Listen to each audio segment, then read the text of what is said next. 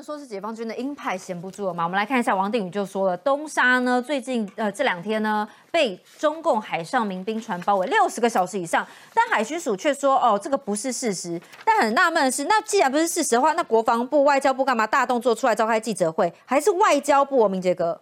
我想，这个解放军这一次的动作的确跟过去相比，哈，是有一些异常的状况，哈。嗯。但是我们整体在判断一个一个态势，哈，基本上就是军事动作，哈，还是他政治目的的一个工具，啊，也就是说，他现在在营造一个态势，哈。那当然，他在这一个台湾的西南的海空域这个地方部署这样的海上的兵力跟空中的兵力，不断的对台进行西南这个防空识别区的压缩，哈。当然，它有一个政治上战略的意涵哈。我觉得一个很重要，等下如果有时间我们来补充，就是说它要把台美之间的一个联系给切断哈，也要阻碍它。那军事上来讲，在这个区块部署，当然我们看到它地理位置，但大家去看它的的确是在台湾跟东沙的中间。那同时它等于是在台湾海峡进入南海中间这个航道。那从这里去这个进行一个大规模的海空的联合操演，当然有。几种这个战略上的意涵，一个就是说他在模拟可能是在封锁这一个台海，好，那同时间另外就是说他在对美军如果台海战争爆发的时候，他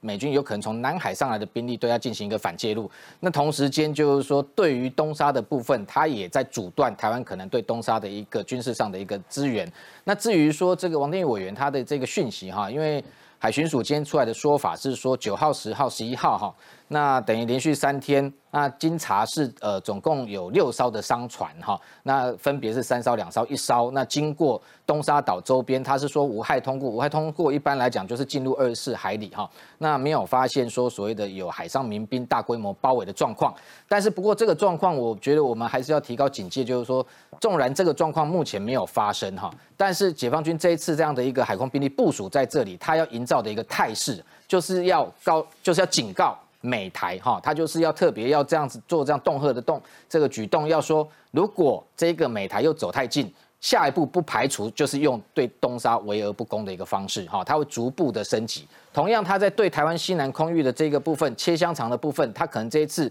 接近到九十海里的这样的一个距离，事实上他也在意涵说，如果这个美台双方更加的一个合作关系，可能他也会更加的一个逼近。但是不过就是我们台湾自己有自己的防卫能力，它逼近到九十海里的地方，它没有再往前的一个很重要原因是我们自己有这一个强大的一个防空跟海面对舰的一个反制能力嘛。我们有这个天空飞弹，有爱国者飞弹，同时对海的有熊二、熊三飞弹。所以你今天军机你要逼近台湾的一个空域，你可能自己要评估有没有可能遭到这个台湾的飞弹的袭击。所以他在这个地方等于做一个恐怖的一个平衡，同时牵制美军在南海的一个兵力。所以整体上来讲，我觉得他主要的目的，特别是在这个时间点，因为你看他除了这一次之外，接下来现在又传出说，可能在九月十九号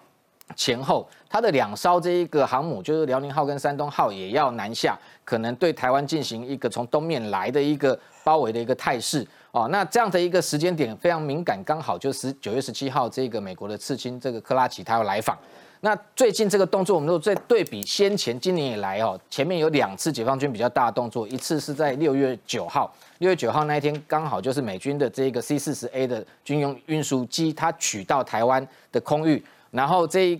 当天它的这一个苏凯三十就出现在台湾的西南的防空识别区，同时你看到八月九号美国的卫生部长阿扎尔来访，隔天他八月十号他的歼十歼十一就越过中线，所以他这都在做一些政治动作。就是目的，一个是当然对台持续以武逼统，那对美来讲，他当然就是希望借由这样的动作，以武要退美，哦，就是希望把美国的一个势力能够逼退出第一岛链。但是我觉得这一个动作反而适得其反啊，因为我们在观察两岸的这一个情势，包含现在的这一个海空的一个联合演训，军事上本身它当然有它自己原本的一个训练目标，不过背后主要的一个。关键，我觉得他在做动这个大的一个军事动作，目目的还是在企图做给美方看，给台湾看，逼迫台湾不要跟这一个美国走得太近。特别是这样的动作，可能会让台湾的内部有某些政治势力又开始发酵，说哦，不要让解放军这样子更紧逼台湾的情况之下，是不是跟美国要保持距离哦？不要这个呃跟美国有加大盟邦的合作关系。那同时也是在跟华府。